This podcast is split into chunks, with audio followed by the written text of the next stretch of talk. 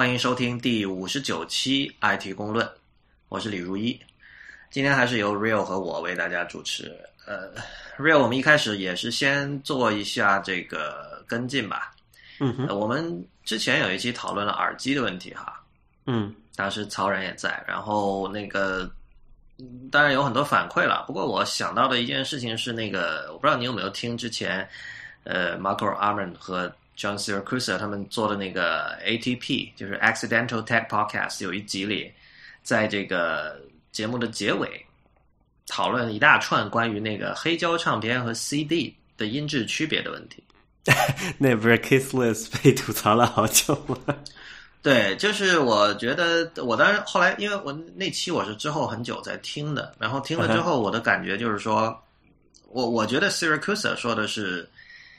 呃，在那三个人里是相对合理的，就是说，他说那个他基本的观点就是说，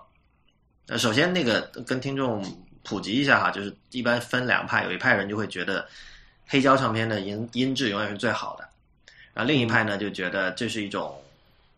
浪漫的，但是非理性的怀旧，因为就是说，从这个物理规律上说，显然是 CD 捕捉这个信号的这种忠实度和能力是超过黑胶的，对吧？那当时呢，这个这件事情的缘起是另外有一个叫 IRL Talk 的一个播客，其实也没什么事儿。后来我就听了，就是当时他们俩不知道说到什么，就是他们在讨论那个 Neil Young 最近不出了一个叫 Pono 的那个。播放设播放设备嘛，嗯哼，对，大家可能知道 Neil Young 是那个摇滚乐手啊，但是就是你知道有很多这种老的音乐人对于对于 iPod 这种糟糕的音质，尤其是那个耳机糟糕的音质就很不满嘛。然后 Neil Young 他最近就搞了个创业计划，出了一个叫 Pono P O N O 的一个播放器，长得挺难看的一个三角形的东西，但他自称就是我是放无损音乐，好像是而是二十四比特九十六 K 赫兹的无损音乐，然后他也会自己有自己的一个这种。音乐商店线上就专门卖那种高品质的这个数字文件的，他们就讨论这个事儿，然后有人就说了一句说这个那我还不如去听黑胶了，如果我要追求音质的话，然后这就 怎么说一石激起千层浪吧，在 ATP 就被三个人讨论了半天。那呃 Siracusa 的意思就是说呢，你你可以喜欢黑胶的音色没问题，这是每个人的自由，但是如果我们对这个音响发烧的定义是说 OK。有一些声音在某个物理空间出现了，然后我要做的事情是用录制设备去捕捉这些声音，然后再用重放设备把这些声音尽可能忠实的重放出来。如果说这个是一个标准的话，那么肯定是 CD 更好。对，Real，我相信你，你你也是认同这一点哈。对啊，这有这是有科学依据的嘛？对，这个这个是就就是基本上就是读理科的或者做理科的人都会认同这一点，这确实是一个科学上的事儿。然后，但是我我觉得这个我我也没有想反驳或者争议什么，但是我注意到的是 Siracusa 说到说到了一点，就是当时 Casey List 他就不同意嘛，他就说他就说，因为 Marco Arman 也赞同 Siracusa 这个说法，然后 Casey 就说，那那个 Marco，我看你每次说到咖啡的时候，我也不建议你没见你做什么 A B 比较啊。然后这个时候，Siracusa 就是说，他说，咖啡这个东西是没有标准的，对。但他说那个这个音响这个东西是有标准的，就是我刚才说，就是他刚才说的那套标准，捕捉声音再重放。所以这个这个马上就让我想到上次我们谈耳机时候我说的一个事情了，就是说，古典音乐你可以说是有标准，古典音乐的录音你可以说有标准的。但是呢，如果我们谈论的是电子音乐或者任何这种 recorded music，就是预先录好的音乐，然后你也是通过这个唱片来听它的，你很难说它是有标准的，因为这个标准其实是负责做这份录音的那个后期的那个录音工程师做混音、做 mastering 的那个人，在那个呃录音工作室里听到的，而他他监他的监听设备是一对音箱，一对监听音箱。可能还有一对监听耳机，就是这样。而百分之九十九点九的发烧友是不可能重回，不可没有听过在那个空间里的那对监听音箱放出来的效果的，所以你没有基准的呀。对，没有办法去，所你要还原还原那个圆是什么，对吧？没有那个圆了。对是的，所以所以我觉得就是这在这件事情上是一样的。但是那个黑胶，说实话，我还是觉得。不管是浪漫的怀旧还是怎么样，如果大家有机会，还是应该去听一下，因为其实它它所代表的是一整套的体验，是一个 holistic 的东西。它不不仅仅是音质，的确就是我们对于声音的这种记忆，很可能是会是是不精确的。呃，你你现在回想起那两年前听了一场音乐会，可能你的记忆都未必有多准确。何况你你回想你，比如说，如果你年纪比较大的话，你想你六十年代、七十年代的时候听黑胶的那种感觉，那是跟这个黑胶本身它的那个尺寸，你知道我们都说 size matters，对吧？嗯哼。那黑胶，你光你光是看那个 artwork，你看那个设计被放大到那种尺寸，和你在 CD 上看已经完全是两回事情了，对吧？然后还有这个就是跟它相关的一切，比如买唱片的麻烦，播放唱片的麻烦，是吧？你得自己去拿把那个唱头拿起来啊，把唱针放到某一轨哦，对吧？而且一般来说，因为很麻烦，你听一首你就把它听完，你不会说听二十秒你会跳，所有这些东西是联系在一起的。呃，所以这个最终还涉及到另外一个问题，就是说音响发烧永远不可能只是音响发烧。这也是为什么我对于不谈音乐只谈音响的人没有办法给予任何尊敬。就是说，是没有办法的。就是你，你，你听黑胶其实是那种是被被声音包围的那种感觉，而且不应该说不只是被声音包围，被音乐包围。就整套仪式感里有太多东西是在强制你说 OK，我要把一个完整的作品。听完，我的注意力全部集中在那里，这一点是非常重要的。我觉得，对，就仪式感这个东西，其实不管在任何体验里面都是非常重要的。因为不管我们讲怎么讲科学也好，讲这个理论也好，最终落实到我们每个人身上的时候，他人都是一个感性的生物嘛。最后，你对你的感触最深的，不是说他那个背后的数学原理、科学原理有多坚实，而是说你当时在那个情景。就是叫做那那那个特别的特定的环境里面，你觉得对这个东西的体验怎么样？这个就所以就跟那个茶道是一样的嘛。所以茶道里面可能茶本身是一个重要部分，但绝对不是全部嘛。嗯，OK。然后呃，我们今天的主题有好几个哈，但是就是不会相对来说不会像上次网络中立那样那么的干涩，可能 那个第一个就是说关于这个。Twitter 的现状最近有不少讨论。我们看到那个在《大西洋月刊》就是 The Atlantic 上面有篇文章，呃，叫这个 Is Twitter Dead？这这当然我们知道，Real 就是说这个死了，那个死了，然后或者后面加一句这个这个万岁这样的这种标题，现在也非常多了哈。比如说前两天我看到一个说这个 San Francisco is dead and long live San Francisco。呃，基本上就是说，你你随便什么东西，你想缅怀一下，你都可以这么说。但是我觉得这篇文章还挺不一样的。他他说到一点，就是说，曾经有一个时刻，你呃，你是记者或者你是这种对新闻感兴趣的人，你上 Twitter 有那种感觉，就是说，全世界的人都在 Twitter 上，这种感觉就是很很可笑。当然，当然，因为因为我们知道，事实上不可能全世界的人都在 Twitter 上，但是那个中国人民大部分都不在。不，哪怕没有被封的时候，零六年、呃零七、呃零八年被封的吧，我记得是。对，它始终还是个小众的产品嘛。那个时候，这这这个中国跟美国还真不一样。如果说美国哈，基本零八年以前小众产品，然后大大概到了一零年正式成为大众。我们就说，比如说是一零年的美国，不考虑 GFW 的问题，那时候你如果是个记者，真的就是你会觉得各种人都在上面。然后他做了个比喻，我觉得很好，他就。他就说，这个感受就好像你会觉得纽约是世界的中心一样，就这这个显然很很 smug，就是很很很狂妄。但是如果你真正去体会一下，你会真的觉得是这样。这这是什么意思？就是比如你在网上看到一个什么人，某个大牛，或者说某个明星什么的，然后你去查他资料，维基百科查一下，或者网上搜一下，最终都会看到哦，he's he lives in New York，或者 he's based in New York。这种例子实在太多了。嗯，就说对对。所以当时 Twitter 的感觉也是一样的，就是你会发现，我靠，哎，这个人在 Twitter 上，这个不管是谁，Aston Kutcher 啊，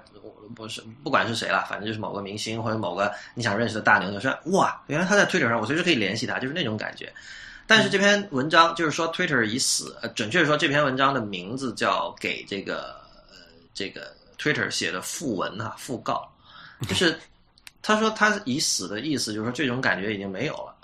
而且呢，因为还有一点就是说，现在有越来越多的，不能说营销账号吧，但就是说是那种很很有意识的在 Twitter 上经营个人品牌的那样的人。比如说以前你很喜欢的一个记者，或者说作家，你发现他在这上面。但是过了一阵子，过了一两年，你会发现他发的东西都是哦，今天我在哪儿演讲，然后谁谁谁哪儿有有一个跟我的视频采访，然后把那个链接 retweet 一下，呃，可能有百分之五十至少的内容成了这种个人宣传性的东西。那这个时候你会发现，原来那种个人化的感觉就不一样了。然后你你说你要你想跟他对话是吧？然后因为这些人可能粉丝都很多嘛，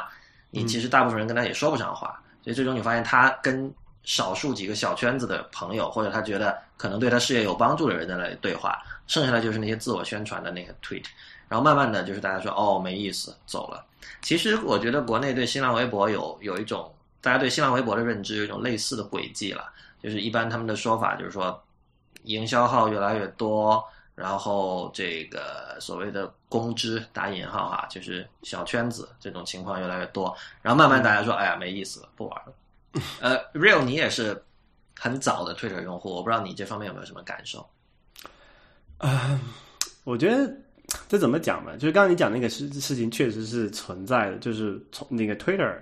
从一个个人化的一个，就是我们人与人之间是平等沟通的这么一个平台，早期是这样子，起码我的感觉是这样子，变成了一个之前啊，也不是，也就好几年前了嘛，其实也是当时有有一堆人在国内有一堆人在讨论这个 Twitter 和微博有什么区别嘛，不是当时就很流出流出来一个什么说法，说你在这个微博上你是什么四十五度角仰视别人嘛，那些大大牛的账号对吧？嗯。但是他跟你是，就是他对你跟你是一个单向的沟通，就是他宣传你听就好了。然后当时我记得有有很多很，就是那个时候推特还是在国内，起码这个圈子里还相对比较小众，因为上的人很少嘛。然后当时就是说，那推特大家是一个更加平等的，就是大家是可以对话的一个一个平台。但是就说，那无非就是说，现在推特变成了早年和和现在一直也是的这个微博嘛，就是它是一个不是不再是一个个人化的沟通平台，而是一个媒体。那么媒体就是他说你听了，那首先我觉得他说你听是没有什么问题的。就如果我我真有什么偶像的话，不对，是是只有他说没有你说的时候，应该是这个意思。那我为什么要说呢？比如说叫我很喜欢松隆子，如果松隆子有经常发东西，我我并不想跟他对话，我我我没关系啊，我听着没问题啊，就是这样的呀。嗯，而且但是我就分情况，比如说，如果是比如说讨论呃这个这个互联网或者跟 IT 相关的有些话题哈，我看到这种知名的记者说了一个东西，我有时候要回复他，但是他经常会不理我，但这没有问题啊。但是还有一些情况，比如说，如果我我有时候会关注一些其实在我熟悉的领域之外的呃话题的人，那么他说话我就是听着。嗯哼，嗯。对，这其实也是这样子。但但刚才你讲有一个那个点的体会还是蛮深的，就是很多人随着这个 Twitter 这个工具逐渐被叫做大就普及嘛，变成大众平台之后，很多人他就不在上面发很多个人的东西，你可以这么讲，他变得很官方。对我，我觉得有一个问题是，就是其实现在对我来说，Twitter 更多承载着类似 RSS 阅读器那样的功能。就我觉得这个是 OK 的，但是这件事情就你你想啊，如果我们把 Twitter 看成 RSS 阅读器的话，那意味着 Twitter 很难赚钱，因为 RSS 这个东西就它是个协议嘛，它不是一门生意嘛。所以你看之前就是大概零六零七年开始，RSS 阅读器有一批嘛，什么 Bloglines 到什么，最后以这个 Google Reader 为最典型的，然后 Google Reader 被关掉了。那它为什么被关掉？我相信这个现在是有共识的，就是它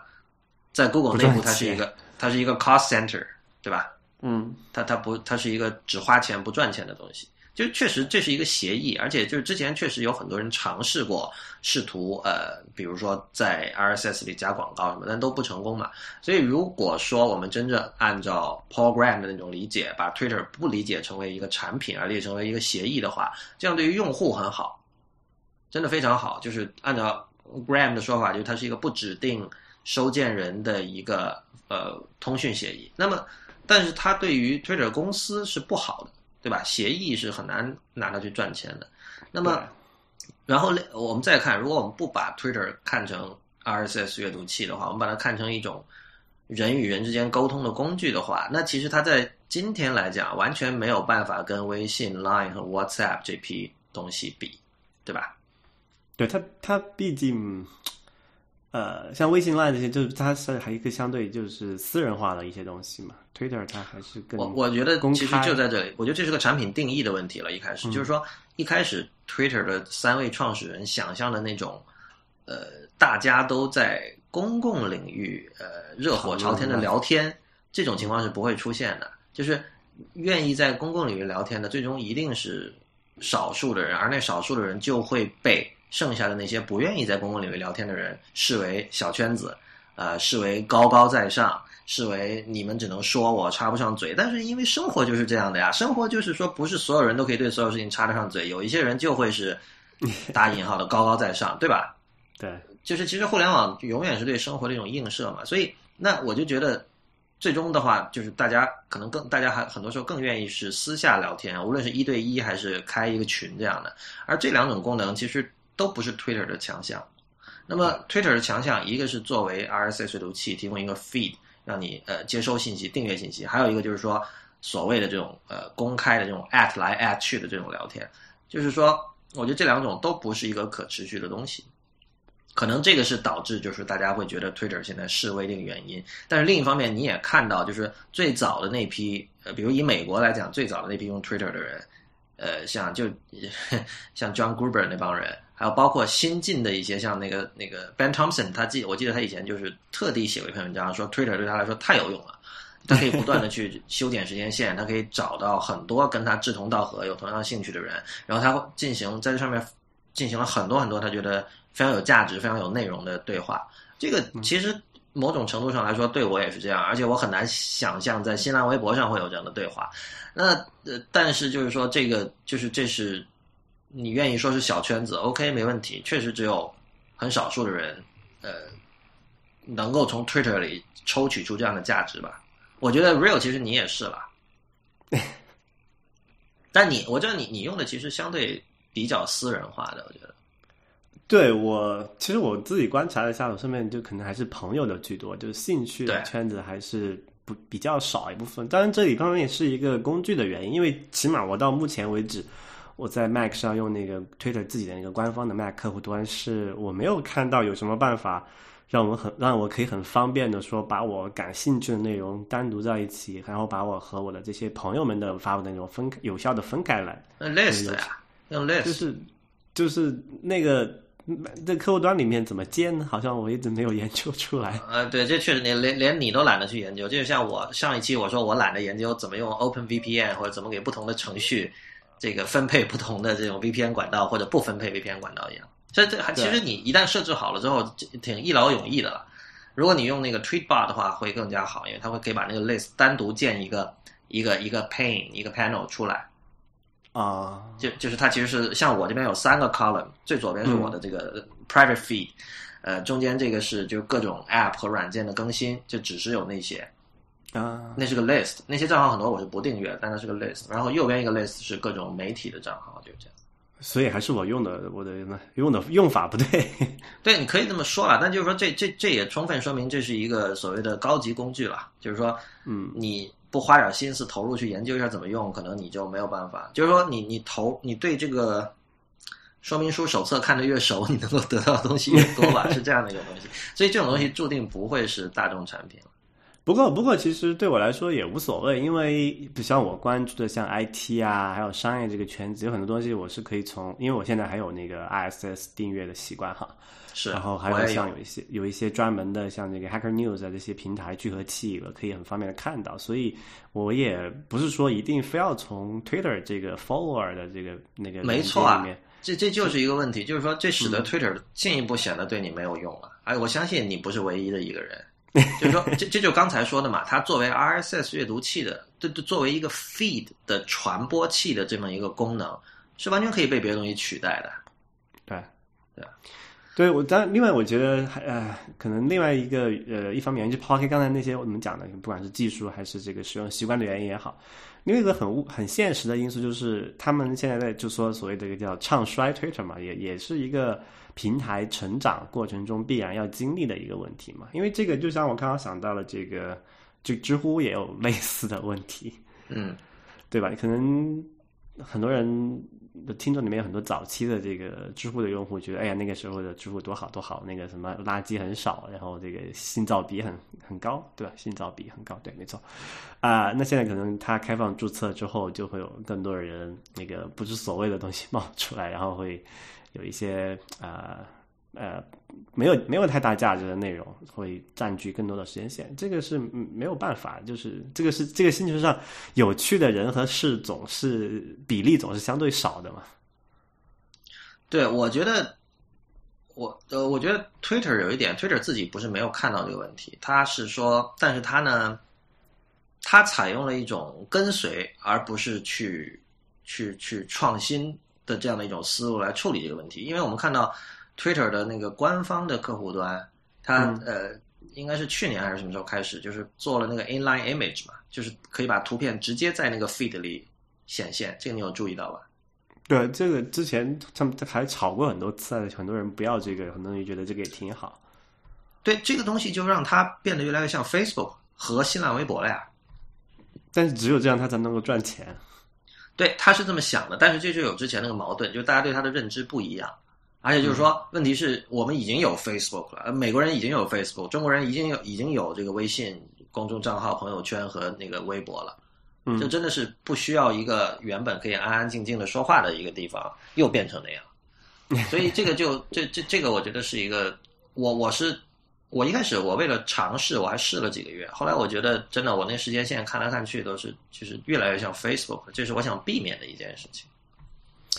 呃，他他，我觉得他也没有办法吧。就是说，他们肯定，我觉得哈，他们起码理性来讲，他们肯定也度量过这个东西的，就是权衡。就是起码从我的角度来看，作为作为一个这个用户，我肯定是不愿意看到他把太多的这个他们自自身商业利益的东西植入到我的时间线里面去，对吧？但是你要从他的角度来看，因为他毕竟是一个商业公司，而且还上市了，对吧？他是有他的那个商业诉求的。那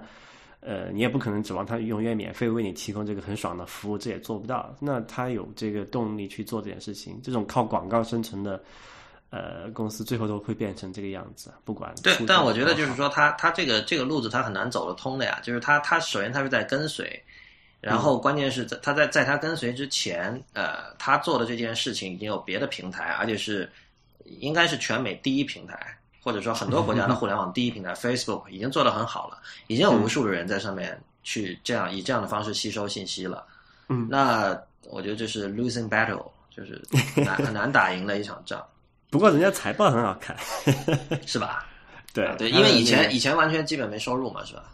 他的起码，他就我我上次看他财报是说，至少他的这个就收收入的增长的速度是快于用户增长的速度。你你你你正常情况下想一下，这是不可能发生的事情。不，你这个话，这个话其实可以反过来说，就是它的用户增长的速度在变慢。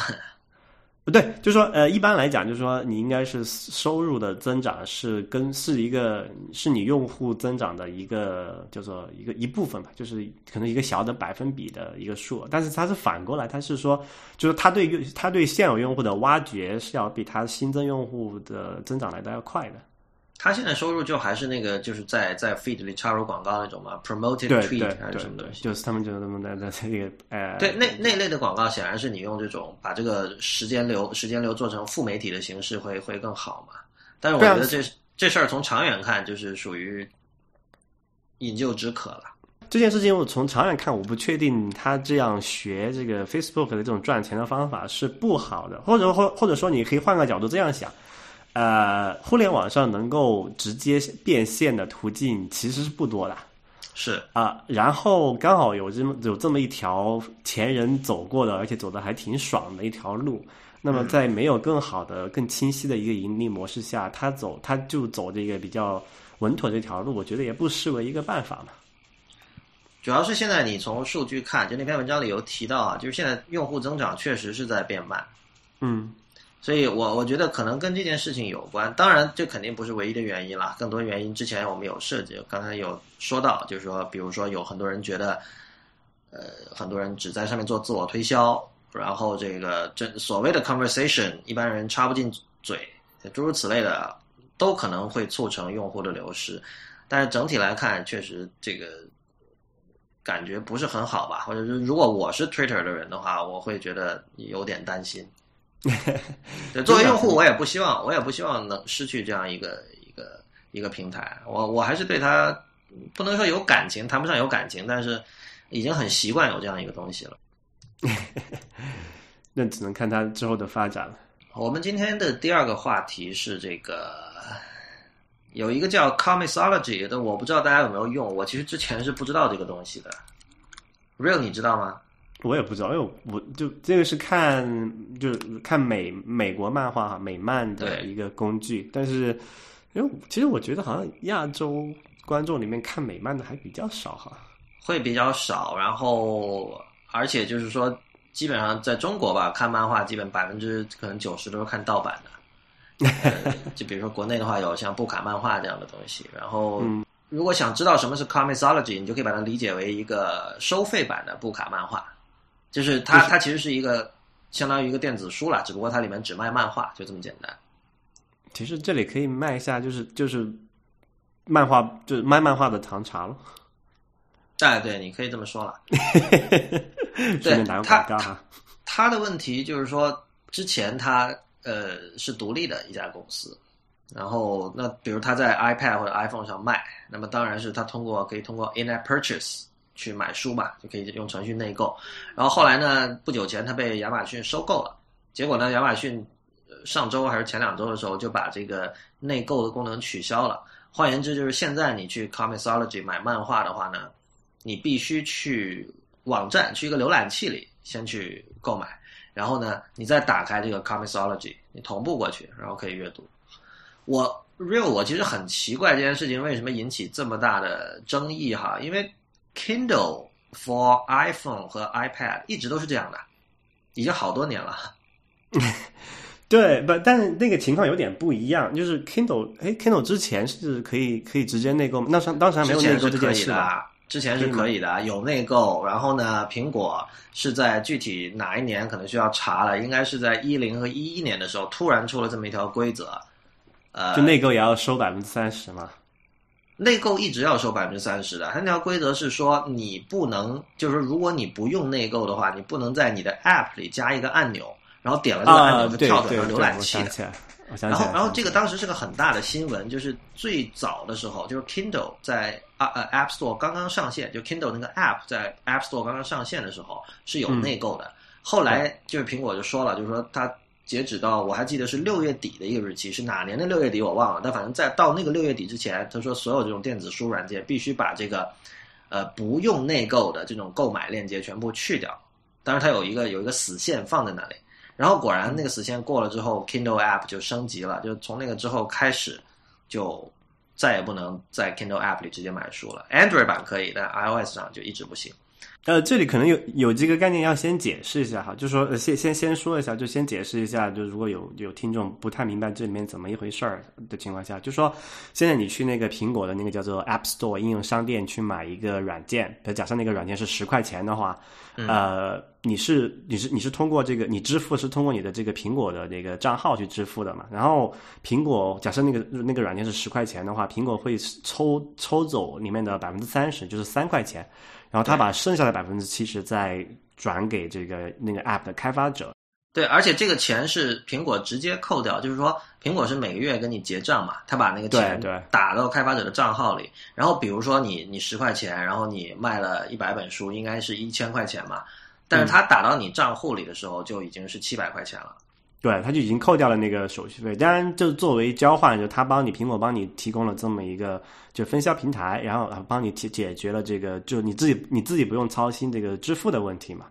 呃，如果我没有记错的话，亚马逊那个 App 它之前的所谓这个内购是通不是通过苹果的这个这个支付体系的，而是通过这个你在亚马逊的账号里面之之前已经添加好的这个信用卡，对吧？对。然后就说，所以就它这里其实有两个不同的内购了，就是在之前曾经有一段时间是这个这个 app 你是可以在里面提供自己的这个一个内购的按钮，不不经过苹果处理你的那个手续费，当然你要自己去解决那个后台的问题啊。但是亚马逊它已经有这么一个后台了，那它就它就用那个东西。然后苹果才出了这么一个新的规定，就是说，呃，如果你要呃是哪哪种类型的内购是必须要经过苹果的，好像是软件类的，还有这个就是电子数字类的。内内购所有都要进入进进入苹经过苹果，就是你要在 App 里发生购买行为。就在不是微微微微信不就不是这样子吗？之前我们还对微信这个事儿，其实我我还没有想明白。就是我我觉得应该这么说哈，就是因为这个这个这个所谓的 policy 也有很多年了，然后它其实是慢慢的在放松，而且苹果一向是这个在审核上双重标准，这个我们也说过很多次了。呃，而且我我相信它对于大的平台是会网开一面的。我我觉得其实有一个可以可以大概这么来分嘛，就是说。如果那个你购买回来那个东西是一个最终你是在你的手，就是你在那个 iPhone 上消费的一个一个数字产品或者一个内容，它是基本都是要通过这个苹果的内购来，也就是你要贡献百分之三十的这个这个收入给苹果的。然后如果你买东西是一个，比如说你买的是一个实体的商品，好像它就可以不，它就可以不就不采用这个规则。对，是呃具具体那个 review guidelines，现在我。单凭记忆没有办法准确的叙述哈，但这里确实是会有一些差别，例外对，有一些例外，而且而且这这我我觉得节目里没有必要跟听众讲的那么明白，因为就是如果你除非你是做这一行的，不然你其实听了就忘了。但是我觉得这个底线就是说，呃，第一，苹果它在审核上是有双重标准；第二，就是说这套规则是你不能说有漏洞吧，就是按你说的有例外，就确实你你你很难说说 OK，比如说你做一个电子书软件，你说。哦，那个人可以这样，为什么我不可以？这套说辞对苹果是没有用的，就是他他会有他的是可以选择性执法嘛？对，然后另一方面，我我我也很多时候你不没法说这是一件多么邪恶的事情，因为比如说，的确，如果你是苹果，你能不重视像呃，比如像微信这样的平台嘛？就是在某个地区特别大、势力特别大的那种平台，你不可能不重视嘛？但是亚马逊，我觉得就是。可能亚马逊跟苹果的那种直接竞争关系太强了，因为第一，你知道苹果是有自己的电子书平台，就 iBookstore 的，而且这件事情我觉得是有这个打官司还打那么对对对，这就是其实真的是有伤有伤过了，有有感情伤在里边的。对对，就是不只是说这个商业上的理性的竞争关系，另外一方面就是互相是看不过眼的对方。你想想当时。呃，苹果是又是为了搞亚马逊，乔布斯想出了这个 agency model 这个方式，就是让出版社去定价，对吧？对对。然后那个被这边被司法部搞，哎，是司法部吧？被司法部搞了。对，就后来那个官司也反正弄得非常复杂了。但总体来讲，就是说，呃，苹果对亚马逊是应该是没有什么太多的好感的。说回这件事情，就是有有这么一个看，就在美对美国观众来讲，他们有曾经有这么一个很方便的。可以在这个就是啊苹果平台上，特别是 iPad 上看，因为你知道现在那个 Retina iPad 看漫画还是蛮爽的哈。对，就所谓的 magazine quality，就是杂志一样的体验那个效果。但是就曾经有这么一个 App，呃，他们可以在上面看漫画，然后可以买漫画，然后可以发现更多就相关的漫画，都很方便的一个 App。然后后来这个 App 被亚马逊买掉，亚马逊说，哎，我们不要贡献给苹果那百分之三十。那我们就把这个内购移除掉了，你要买去网站上买，然后再同步到这个，还是可以同步到这个 app 里面去看。但是随之而来的后面就这些，就就从一个过去来讲不方呃很方便很爽的体验，变成一个不方便不爽的体验了嘛？那自然很多那个所谓的这个他们之前的忠忠实用户，那就要出来嚷嚷说啊不爽。我能理解，这里有一个就是漫画跟书的一个呃形态上的不一样，就是说，嗯，因为漫画是一卷一卷这样看的嘛。就对，我们先不考虑盗版，我们先考虑大家都是良民，然后每卷都是花钱买的这种情况下，你确实你看到一卷的末尾的时候，你很想继续看下去的，这是连载嘛？你想想，比如说国内你看起点小说，就是起点中文网的小说，就是那种感觉。结尾的时候给你，结尾的时候给你丢一个埋一个什么坑，然后你就啊，必须要买下一集来看。对，所以在这样的一种叙事结构下，内能不能内购，确实是天差地别的。应该说，你比如说你看到一个。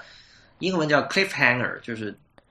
小说末尾留了个悬念，让你欲罢不能那种情况下，然后啪，如果允许这个内购的话，他肯定啪给你来一个按钮，呃，点此购买下一卷。我靠，这个时候你想想，如果你不能这样做，你要跑到浏览器里去，不管是你要这个切换到 iPad 浏览器，还是你要跑到电脑前面去打开浏览器，然后去购买，虽然亚马逊那个 One Click 已经是非常简单的了哈，然后你再回来，真的是很不爽的。所以特别是这，特别是这里哈，就是在漫画圈子这边还有一个还有个更明显的问题，就是说也不叫更明，就是一个。这个牵扯到跟美国的支付有支付的体系有点关系，就是你在亚马逊上买东西，你是需要一个信用卡的，对吧？嗯。然后在美国或者北美吧，你是需要成年以后你才可以申请信用卡的。这未成年人就买 gift card 了。亚马逊没有 gift card。亚马逊怎么没有？有啊，有很多 gift card。那那就他用什么买那个 gift card？用现金啊，在超市里啊，超市里到处都是亚马逊的 gift card。OK，这这也是一个办法。就但我未成年人，据我所知，很多就是这样的，或者是比如他的舅舅给他一张 gift card。OK，哎，我我我不在美国哈，我是在加拿大。然后我留意了我们这边超市，我真的没有看到亚马逊的 gift card，但是那个 iTunes 的，就是苹果的那个 gift card，满满每个超市都有。啊，那就是它渠道大小超市的，对，亚马逊的渠道问题。这里就有一个问题，就是曾经你想，因为看漫画的很多人都是，就可能相当于大部分的这个这个观众或者买家也好，都是这个未成年人嘛，他们没有这个这个信用卡这个工具，那么他他们只能依靠这个 gift card 这个这个东西。那很显然，起码从我看到的状况来看，这个 iTunes 的 gift card 的这个这个发行渠道要是有远远远大于亚马逊的那个 gift card 的发行渠道，很有可能，很有可能。那么。那么就会导致这么一个问题，就是他们过去很，就是它不是方不方便的问题了，就很多人可能就根本就看买不了了。嗯，所以，所以，所以，那这这件事情，不然不不不论是从对这，不论是对消费者来讲，还是对这个漫画的这个作者，就是画漫画那些人，因为他还是要靠这个生存的嘛，就是都都是一个不好的事情，就是这个双输嘛。哎，你这个视角挺有趣的，因为的确就是看漫画。但我不知道这个还是要看统计数据哈，因为用常识判断，你会觉得都是这个十几岁的小孩儿看漫画，但是其实大叔看漫画的也挺多的。我不知道，但你你说的有有，嗯，你说的有道理，就确实我也注意到，比如说我在香港，我看到很多便利店街头的都有 iTunes gift card，亚马逊好像确实没那么多。对啊，而且而且亚马逊就是相比苹果来讲，它嗯。也不真也不能说它不不够国际化吧，就是说它的这个在美国本土以外的市场推广的并不好，我可以可以可以这么讲吧，因为就是你看，不管它那些购物的体验还是怎么讲，你都是没有办法在美国本土以外的地方很多地方用到啊，这种呃其他市场，其他我不知道，中国就还好啊。其实我个人就中国它有了，还还有一个亚马逊中国嘛，现在还凑合，但是在在它进在它亚马逊中国是前年的事情吧。啊，不止亚马逊，不是，它是跟卓越合并嘛？算是。对，但是他他正式进入，就是他就是他收购卓越之前的话，他在中国是没有很方便的可以使用亚马逊。那个那个是史前史了，我 早不记得。不，但是但是总体来讲，就是呃，亚马逊的国际化是没有苹果做的好的。嗯。那么在美国以外统市场上，那可能就真的是你只能用 iTunes 这种比较方便的一个渠道了，我觉得。我觉得这里有个问题，就是这接下来要说的问题，就是说，之前我在 Twitter 上看到有人说了一句话，就是说苹果不应该对所有的东西都统一的收百分之三十的这个 过路费，就是因为因为因为你我一直有一个观点，就是说 App Store 就是世界，什么意思？就是说世界里有很多东西，比如说有的人玩游戏，有的人看书，有的人听音乐，有的人看电影，但你不会把这些东西相比的嘛，对吧？比如说那个你呃，你买一本书的价钱很可能是比看一场电影要贵的啊，不是或或者不这这个每每个国家不一样了。比如中国的话，你很可能买一本书肯定是比看一场电影通常要便宜的，因为现在 比如一线城市看场电影可能是这个六十到一百二这样的一个价格，那书的话可能二三十。但美国的话，其实看场电影和买本书类似吧，十几美元这样的。那但但是就是问题是说，其实每在实体世界里哈，大家不会去这样跨行业的比，或者你这么说，比如说你买一个这个游戏正版的游戏，V 的或者 PS 三的四十美元，对，然后你说我看场电影十四美元，那你会不会觉得那个游戏很不值啊？会不会大家会抱怨游戏很贵啊？不会的嘛。但是在 App Store 里就会哦，App Store App Store 大家似乎期待所有的东西。都要向那个价格最 对，都要向那个价格最低的，也就是九十九美分，零点九九美元看齐。也就是说，其实现在 App Store 被游戏带坏了，你可以这么说，它的定价结构，因为游戏最赚钱，然后所以游戏竞争最激烈，结果游戏所有的价格都往低走，最终甚至就是到了这种现在都走免费加内购的模式哈。呃，这个暂且不论，因为就是你很多东西你是并不是所有东西都能走免费加内购的嘛，比如一本书。就其实他他已经说明那个那个，就这这个免费加内购其实也是一个，就九十九美分其实也是活不下去的。对啊，对啊，然后不，但问题是你知道吗？就用户就是消费者的期待会觉得哇，那个这个这个游戏这么好玩才九十九美分，你一本书凭什么卖五美元？但你仔细想一下，一本书卖五美元是完全没有问题的，因为就是不同的产品。它的这个潜在的这种用户的数量就是不一样的。那比如说，你想为什么那些 To Do List、那些 GTD 软件、时间管理软件都卖的很贵？因为会买那些软件的人是很少的呀。就大家会有一个一个简单的一个一开始的一个一个预期的，就是有多少，然后我相应的做一个一个定价，肯定是会有这样的东西。你你不可能说一个 To Do List 你卖。九十九美分，因为这个东西跟开发成本也没有直接的关系，因为很多游戏的开发成本是巨大的，那仍然可以卖九十九美分，或者说一点九九怎么样，对吧？所以，所以这个最终是市场大小的问题。还有就是说，有些东西就是不可能成为主流大众消费品。那么，在真实世界里是什么状况？有有些东西，比如说在某些国家，呃，政府对于书价是有一个规定的，你不能低于什么什么，就其实是政府在介入这个。市场经济啊，这个在有些人看来是大逆不道的，但是这个经济学上的问题不是今天讨论重点。但重点就是说，比特和比特是不一样的。这个可能跟我们上次说网络中立又不一样了，因为网络中立我们讲的是运营商嘛，就那个是提供管道，它是但提供管道、提供基基础设施、提供公路的。就是比如说，对你你公路的话，不能说你我这条路只有这个奔驰才能上，你开帕萨特的不能上，对吧？你不会这么说。但是或者说是你我这车拖的是黄金，所以我要收你一千块钱的过路费。你车拖的是大粪，我收你五块钱过路费，不能这样。对对对，这个这这个这个这个比喻很好。呃不，但是就是说那个在在在 App Store 里，现在大家对所有的比，就苹果对于所有的比特是一视同仁的。可能这个是出于他们对于简洁的追求，对吧？嗯，因为苹果会觉得一个东西只有如果。只有 A、B 有 A、B、C 三个选项，那就不如只有 A、B 两个选项。最好是只有 A 一个选项。Don't make me think，对吧？就大家就是所有的产品经理都挂在嘴边的一句话。但是问题是，我觉得苹果不用 think 了，确实所有东西 百分之三十。但这里是有代价的，这个代价就是我们今今天看到的，像 Comixology，就我们这刚才说那个漫画软件，就会出现这样的反弹。那么，所以，所以我我昨天在推特上说一句话，我就说这个。请大家开始，就是 please discriminate against content，就请请大家歧视内容，对有些内容要要要予以歧视，就是说说换言之，你不能对所有的这里的内容指的就是说，其实是一切了，就是比特构成的一切了，比如可以是软件，可以是电影，可以是音乐，可以是书，可以是漫画，可以是就任何未来的东西。那么这每一样东西，其实因为它本身它的那个 margin 叫什么？呃，利润，对它的利润的那个利润率是不一样的嘛，所以你你不可能说所有都一刀切，我都要拿百分之三十。有些有些生意里面，它就是没有百分之三十，没有这么多钱可以分给，没有这么多过路费可以分给你，就是这样。特别是像亚马逊这个这个这个这个这个公司啊，它是出了名的要把这个。毛利率搞到最低，这百分之三十，这不可能的毛利率的。对亚马逊来讲，就是他们都是可能百分之几的毛利率。你再让他什么还要验过拔毛，拔他的就是一个都不能受的再受的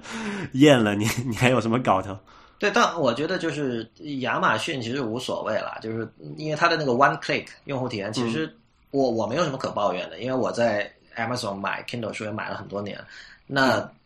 我呃，当然了，有一点就是说，是因为我是一个经常待在电脑前面的人，所以对我来说，那样买书其实本身很简单。然后我在那买了，回到 iPad 上看，完全没有问题。因为我在电脑前一般是工作状态，然后回到 iPad 上可能主要是一个呃消费信息摄入的状态，所以对我来说，这不是什么不好的用户体验。但是就是说，呃，首先对于其他人可能不是这样，另外就是说，呃，在很多人看来，这个对于 iPad 作为一个设备或者一个平台。它的用户体验是一种损害，就是说你本来可以更好，本来我可以有一个呃更便于让人进行冲动消费的这么的一种用户体验。当然，这个未必是件好事哈，但你知道我的意思。对，呃，这里可能有两点，我觉得有一个点可能还是要要区分一下。刚才你讲那个亚马逊上买书的体验很好，它那个 One Click 它毕竟还是专利过的一个一个一个就一键购物对吧？一键购的一个还是一个专利的东西，但是。呃，可能但是有一点，我觉得还是要区分一下哈，就是你你买一本书，你点一下，然后你看完那本书，还是要花上个可能十天半个月最快，对吧？对，你可能一天要看好几部 漫画，就是痛点没有那么严重，但是如果这个重复次数足够多的话，还是挺恼人的，我觉得。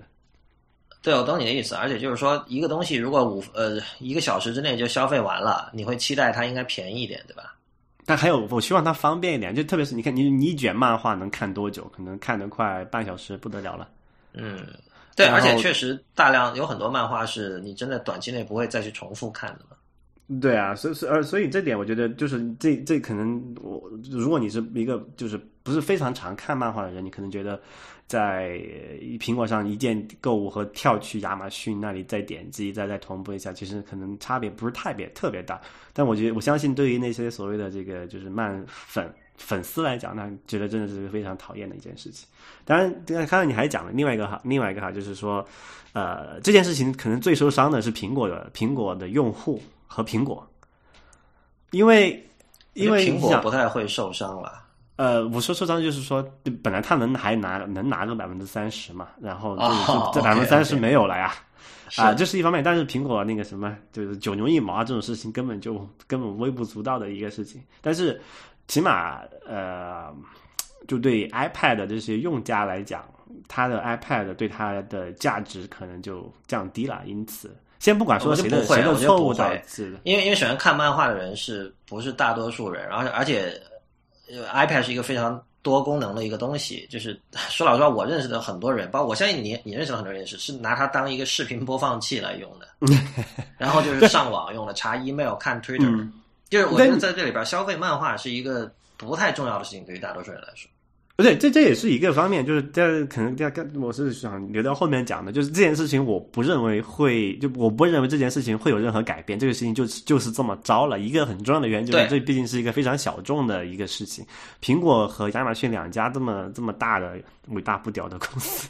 他不会为了呃这么一小撮呃看漫画的人觉得不爽了，然后就。因此而改变它的战略或者决策也好，特别是刚才你讲的那个，你说刚你说苹果应该去歧视定价内，不是歧视定价区区别对待内容嘛？对，呃，我觉得按目前或者是在将来很长一段时间内，苹果公司苹果的这个做法和他们的这个，先不讲他们愿不愿意嘛，他们他他们能不能？我觉得他们都是不能做到这件事情的，因为他不会，因为这个对他没有显而易见的利益啊。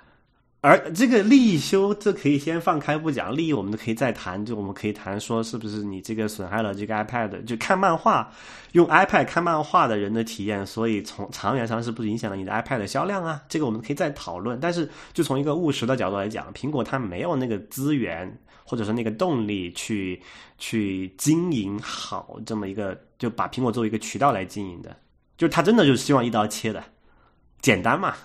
就其实从最近几年苹果的趋势来看，比如它很多以前都卖几十美元的软件，现在都免费了嘛，像那个 iWork 那种，很可能他如果觉得 App Store 如果所有东西是免费的，对它更好。对对，因为因为我们知道嘛，他靠卖硬件赚钱，那如果有一大堆免费东西可以看，那肯定有更多的人会愿意来买他的硬件。我们就假设一个很乌托邦式的状态，就是在苹果的这个宇宙里，所有的内容都是免费的，比如说这个所有的这种呃内容方。都给苹果包养起来了，就所有的作者都给苹果包养起来，然后你你在你在 Android 你要卖，然后苹果付给你稿费，付给你这个插画插图费，然后然后你所有这些东西在 App Store 里免费提供给大家，那苹果会很欢迎这种情况的。那这个就是等于说大家都合法的过上了中国人的生活，知道吧？像中国人现在在在 PBS 看这个。盗版的这个电影电视，在在布卡漫画看盗版的漫画，在各种这个不知道什么鬼站看盗版的电子书，就诸如此类的，是就是这样。对对对对。但是只不过你别把它给合法化了。假如苹果干这么一件事情，对他来说肯定是最好的。当然这事儿不太可能出现啊。但就是说，嗯，大体的，我觉得我刚才想表达的就是说，苹果确实是他并不在意说要让这个内容生产方赚到钱或者什么的。但不是他的这个首要核心目标嘛？不是他的 priority，对。但是，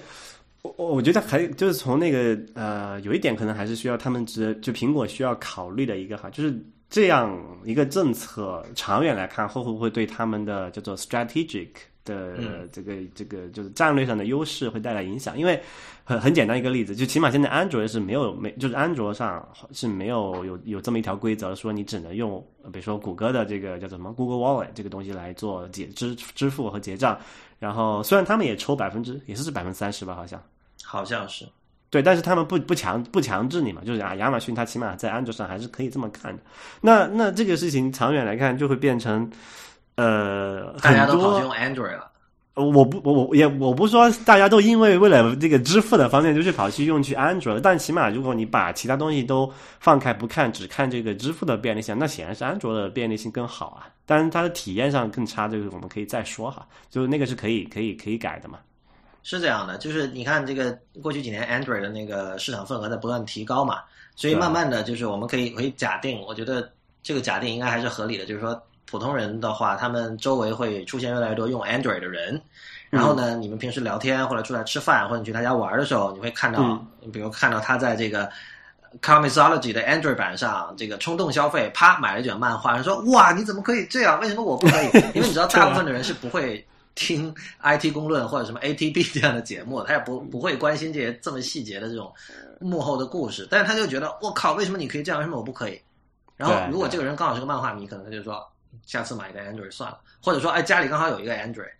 平板，对啊，平时闲置不用的，以后我就用这个来看漫画。然后由于这个看用 Android 平板看漫画占用了他的时间，iPad 就丢在一边了。我觉得这个也不是苹果希望看到的。对啊，现在 Android 平板还便宜。对啊。你你真的说实话，你如果只是看视频、看漫画，其实买个一百美元的 Android 平板未必有那么大的问题。就是啊，现在的那个安卓平板出货量不是很多，都是所谓的这种叫做只用来做看视频的，漫画都很少。其实啊，主要是视频，就是看小电影，然后不要钱的。嗯，对，然后所以所以我觉得这里面还是就苹果需要值得，或者说。但很多人对这个苹果对他自己的这个生态的经营的一个担忧吧，也就也就也就是在这个方面。如果很多事情，就苹果他觉得我现在的这个市场地位就这样，然后我的这个我的用户都是高收入的，然后购买力很强的，那我我不需要担心我把这个平台经营的好不好，反正你们会还会是先开发我的这个应用，对吧？但是这种事情就是叫做什么日积月累的嘛。那你想比如说今天亚马逊走了，明天那个谁又走了，等。大家都跑去安卓上，发现哎，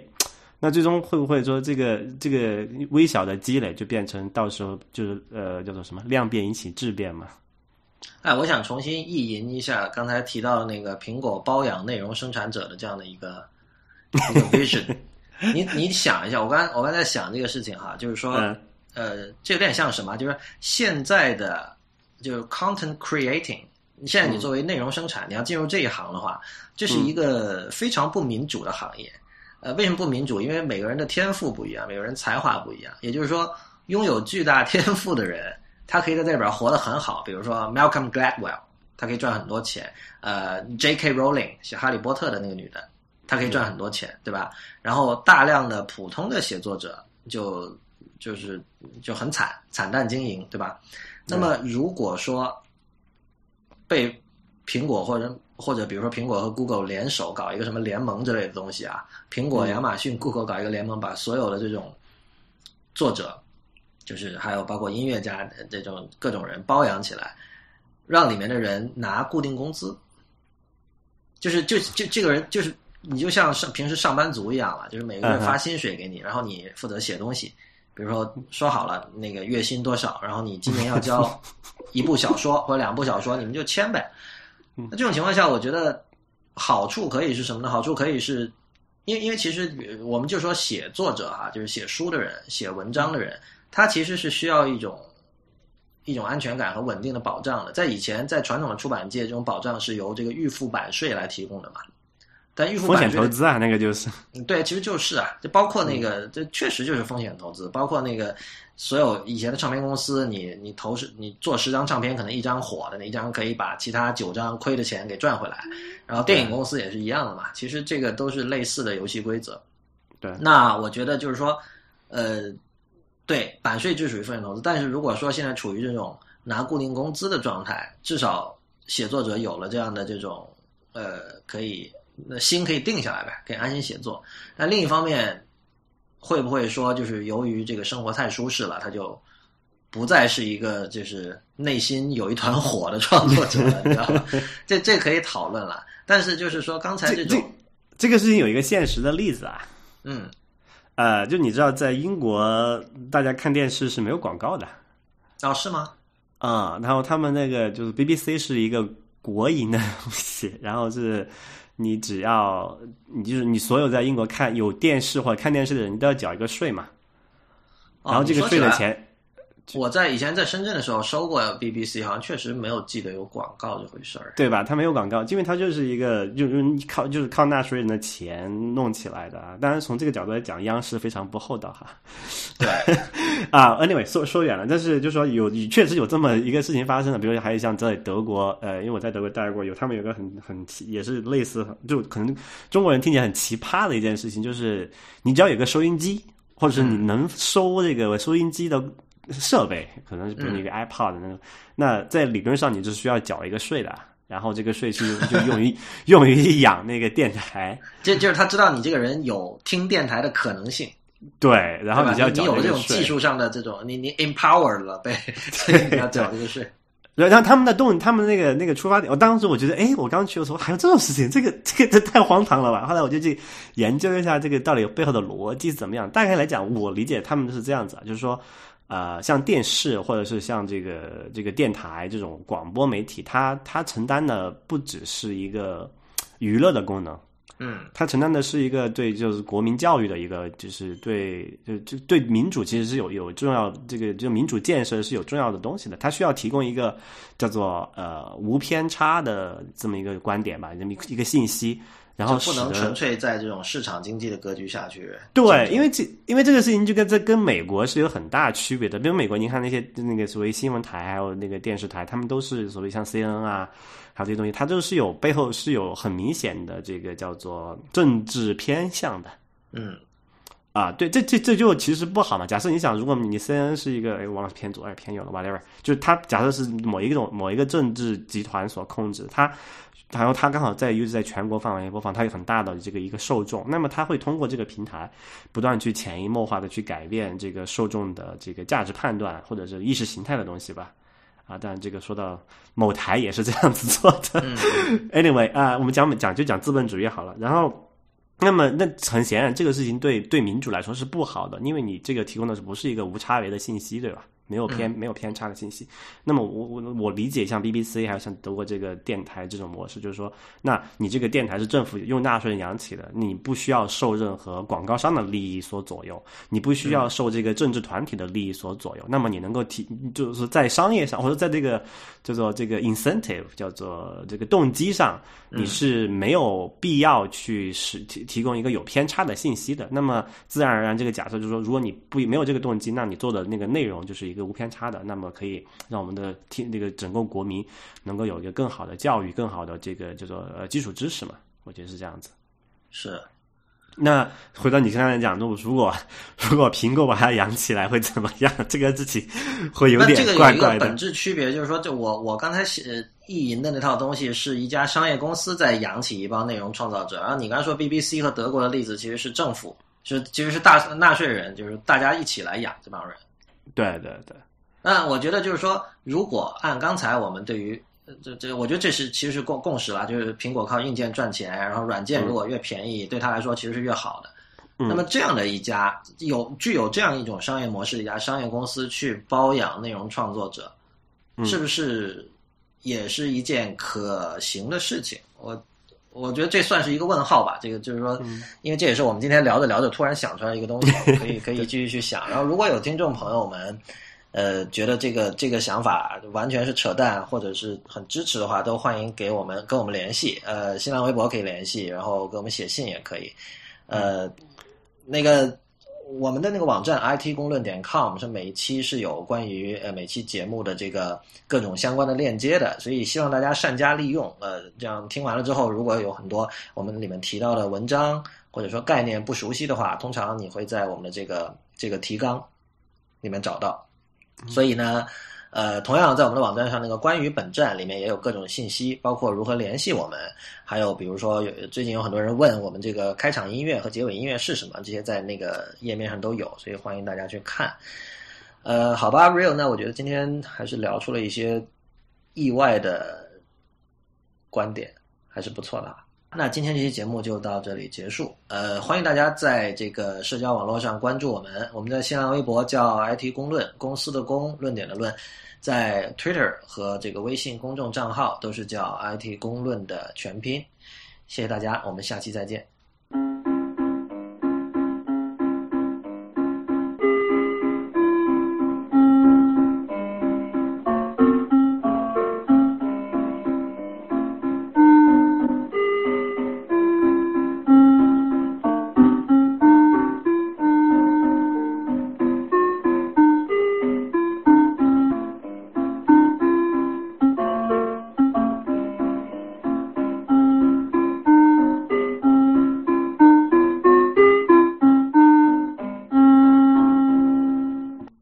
个问题我想问你一下哈，嗯，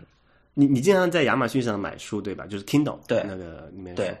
呃，你用你在苹果的那个叫什么 iBookstore 里面买书吗？我买过。你买过？就是我问你一件事情啊，假设有一本书，它在两个地方都有，你有你会有倾向于在某一个地方买的这种行为吗？我会在亚马逊买，但是纯粹只是因为我已经在亚马逊买了很多了，而且我知道在可预见的未来里，我不会在 iBook Store 买太多的书。呃，为什么？呃，一开始的话是因为亚马逊的便宜，而且不是一开始的一个是便宜，一个是书多呀。因为 iBook Store 是后发嘛，亚马逊 Kindle 是零七年，是跟 iPhone 同年上的，iBook Store 是在一零年，就是 iPad 第一代 iPad 发布时候上的，所以这里有个三年的时间差。那显然就是书库的量的话，亚马逊要大得多。呃，另外就是说，当时其实我的这种购买习惯已经形成了吧。嗯。另外就是说，最后就是说最最基本的一件事情就是，苹果到现在就是只有在那个用美国的 Apple ID，就至至至少，比如我买英文书，肯定美国的 Apple ID 嘛，那个 iBook Store 中文这边没有，然后美国 Apple ID 需要美国银行签发的信用卡，所以我如果要在那里买书，我就得去买这种，比如去淘宝买那种 gift card，啊，美国的 gift card，然后才可以买，这也比较麻烦，所以就是都是这样一些很很很零碎的一些原因。呃，有一点我不知道你没有有没有考虑过哈，就是你如果你在苹果那个 iBooks 里面买的话，你买的书是只能在苹果的设备上看的。对，然后，比如说假假设你有一个那个 Kindle 的那个这个那个 e ink 那个阅读器，你是没有办法在上面看苹果的书的，你上面只能看亚马逊的书，对吧？嗯，对，这也是一个、这这也是一个考虑了啊。你说，就是我我就一直很好奇这样一件事情，我不知道这种就持有这种想法的人是多数还是怎么样。就是从我的一个旁观者的角度来看哈，那很显然，你想亚马逊在 Android 上有，它自己的阅读器上也有，就专门的阅读器有，然后苹果上也可以有。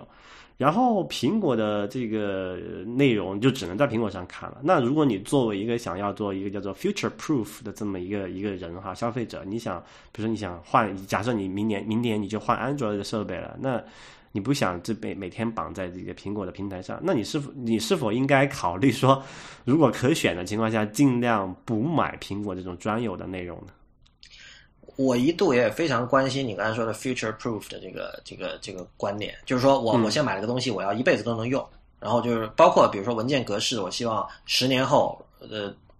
的主流软件还可以打开，这就所谓 future proof 啊。我一度也很关心这个，现现在我现在我觉得这个是一个理论上的完美了，就是怎么说呢？就是首先。我真的需要一辈子都看这本书嘛？这是第一。然后指数的世界真的是这样吗？我小时候看的很多书，我现在确实找不到了。就说每种媒介肯定呃都有它的限制，这种限制往往是跟经济是相关的。比如说纸书的话，就是你要把一本书保养的很好，让这个书页不受潮、不不卷起来、不发脆，可能你你是需要投入，你可能需要一个什么干燥室这样的。那电子书的话，对，由于有这种大公司之间的这种你你争我斗，导致很多东西不能在各种平台互通，但我现在慢慢觉得，有很多人觉得说，我买了一个东西，我就要，我就必须能在全平台看，而且我随时可以离线看，我需要有这个权利把它下载到我的本地硬盘，以后你亚马逊倒了，我照样能看。我现在不是那么确定这个东西是天经地义的了，就是说，很可能在这个数，我们都说数字媒介要跟传统媒介完全不一样嘛，这种不一样很可能也包含刚才说到的这些不一样，就是说你。消费者的购物期待要改变了，就可能你你你买，比如说你按照，因为这些东西其实本质上最终都是比特，所以你你可以说他们最终都是软件。那么软件的话，一直它卖软件的方式是卖授权，不是卖这个你的这个所有权，对吧？对，这是卖 license 的意思是你可以在嗯呃你可以在一台或者几台电脑上用这个东西，所以这个整套呃售卖贩卖的这种。观念和概念都是跟以前不一样的，所以我我自己来说，我会慢慢学会让自己接受这种新的新的观念。比如说，你说实话，现在大家可消费的信息这么多，你一本书真的看完吗？然后你你更别提你说之后还要再反复的看，而且到那个时候应该会有别的解决方案。就是我觉得在技技术界混久了，你就会有这样的一种一种一种一种认知吧。我不知道你有没有。嗯，我我我大概明白你的意思，就是呃，那可能刚才我讲的不对，就 future proof 可能是放的时间跨度比较长，但是就就眼前来讲，我觉得就是苹果它这个做法，起码导致有有这么一部分人，就是呃，要么你全部都用苹果的设备，比如你家里用那个 Apple TV，然后你用这上面 iTunes，你买电影租电影看，然后你是。这个你就只用 iPad 或者 iPhone 看他们苹果买的电子书，但是如果一旦哈，就家里你有任何一个你用的还不是觉得挺好的一个非苹果的设备，那你的体验就会非常糟糕。那另一方面，你可以说从商业公司的道德来讲，苹果这么做是对的呀，就他希望征服世界嘛。当然，你你你用左派的观点讲，你觉得这肯定是邪恶的，这都对，这两两边观点都没错。但是说作为苹果来说，他追求这样的这种统治天下这种这种状态。你也很难说他什么，而且我们知道这个负责去跟内容方谈这个授权的那个 Eddie Q，嗯，也是也是苹果负责互联网软件的那些那个人，就是出了名的是一个谈判起来很强势的一个人嘛。而且而且就是我相信以前就是在乔布斯领导的时代，就是他们肯定这种强势是一种是一种邀功的很好的筹码嘛，因为乔布斯本身是这样的人。然后他的下属谈一下那个音乐的那些版权嘛？对啊，对啊，对啊，就是他本身是这样的人。然后他那个，你这当时有个八卦说，那个第一代 iPhone 出来的时候，当时的那个还不叫 AT&T，它叫 Singular，那个那个运营商表示很怀疑嘛，就不知道这东西能不能火。然后乔布斯说什么，我们先给他一亿美元还是十亿美元现金给他们，然后那个你反正我们就做，如果这事儿做不成，就是。呃，如果做成了，他钱退给我们；如果做不成，你就留着，就算我就算我赔了。他就有这样的自信嘛，就敢说这样的话嘛。所以就是说，呃，我觉得苹果的谈判风格就是这样。然后他会觉得说，我们产品这么好，就是我们你你你相信我们吧。然后就是他就然后他对于读者啊不，对于受众其实也是有这样的一种心态在里边，就是说你不要去想什么亚马逊，不要去想什么 Kindle 了，我这儿什么都有。嗯，然后。而且我这儿做的什么都比别人好，但是这这这个东西当然可争议了。我不觉得 iBooks 做的很好，就作为一个产品来说哈。但是呃，就是我觉得可以理解。然后我不知道，因为是很少看到人谈 iBooks Store，你有没有发觉？对啊，就是这个刚才你讲，它确实是那个 selection 是很非常小的一个。啊，但我们现现在不知道。二零一四年你你没有，因为我没有比较过。就你你肯定它也不断的在增添新的东西了，但是新的书目了。那你说现在，比如说它比亚马逊比 Kindle 小多少？这个我觉得还是得调查之后才能说。但是就是说各个国家还不一样，这个很难很难这个没办法定的。对，这个确实是是 publisher 的问题。但是我就是说，呃，确实很少美国的这种一线的这种 blogger 们，还有各种网站，包括各种专呃，就是热衷于讨论电子书的。呃，人就是，嗯，你很少看到他们提到 iBooks 根本。我觉得那帮人都就是，就我我我我的看，我就是起码从我接触到的那个信息来看，就是该看就是爱看书、喜欢看、经常看买书的人呢，基本上都在已经在那个那个 Kindle 平台上了，所以对他们不用 i 不用 iBooks，因为确实你想，如果从我刚才那个讲，你没有必要去用一个更也不叫更次吧，就是不那么自由选择面不那么广，呃，价格可能还更贵的一个平台，对吧？没没有这个没有任何好处。就是这么说吧，其实现在那个电子书领域，就是这两家都不是做精品路线的。就是亚马逊当然从来就不是一个做精品路线的公司，这个我们知道没问题。苹果 OK，苹果做硬件、软件很多时候是走精品路线，但它对于书完全不是。在书上走精品路线呢，其实主要是在美国，主要是那个 Inkling，就是那家做这个食食谱和那个教科书的那家公司。但是那个就是单单本书的成本还是很贵的，而且它因为是教科书嘛，所以它可以卖的比较贵。对，呃，可能比实体的教科书还是便宜，但是仍然就是和其他的这种主流的这种书相比，还是电子书相比还是很贵的。对对。